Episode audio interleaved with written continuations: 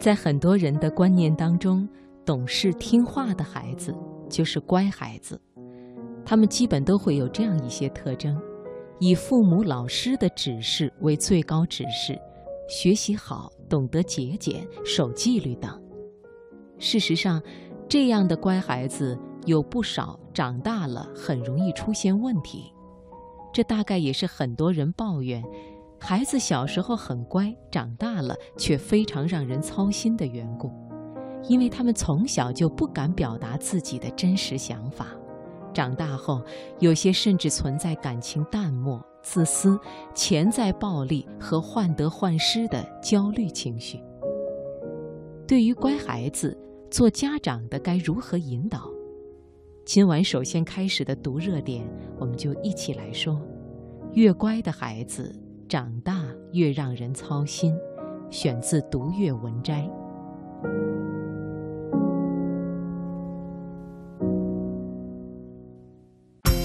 把握生活的脉搏，读出热点的精华，读热点。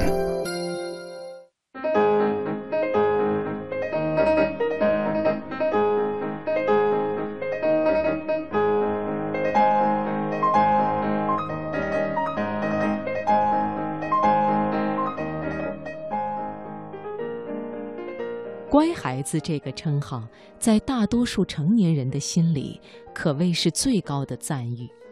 而一些敏感的孩子，为了努力做出乖模样来讨大人喜欢，竟然甘愿把自己真实的感受压抑到一边。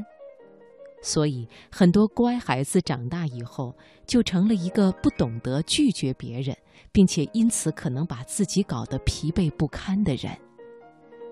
心理学家说，很多小时候很乖的孩子，长大后普遍心理问题较多，原因就是他们以满足他人意愿、获得他人首肯为生活主导，失去表达自我的声音，忽略自己的真实需求，所以内心压抑，非常痛苦。《旧唐书》里有一句话说：“父有正子，不败家。”这正的意思就是敢于表达真实想法。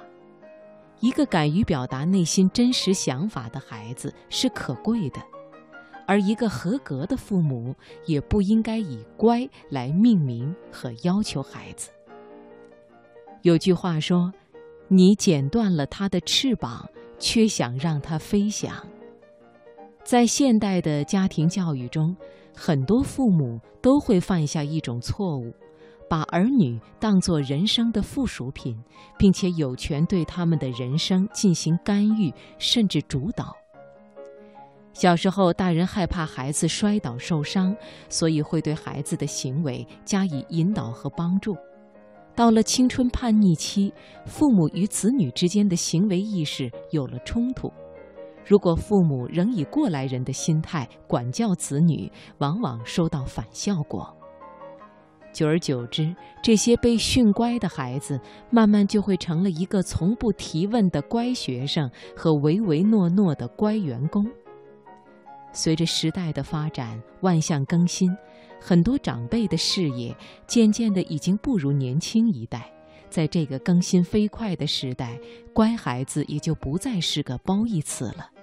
那些取得很高成就的人，往往也都不乖。如今。为人父母对乖的引导也应该有度。台湾作家龙应台说：“中国父母育儿存在着一大问题，那就是干预太多、问询太多、包办代替太多，而放手让孩子自己去做太少。这样长大的孩子，即使生理上长成为大人，但他时刻都需要一根可以随时搀扶依靠的拐杖。”父母的引导应该是温和的，培养孩子正确的是非善恶观，尊重孩子的想法，不让孩子沉溺在他人的期待里，不攀比，不势利，这样的成长才算是真正的把灵魂赋予进孩子的生命里。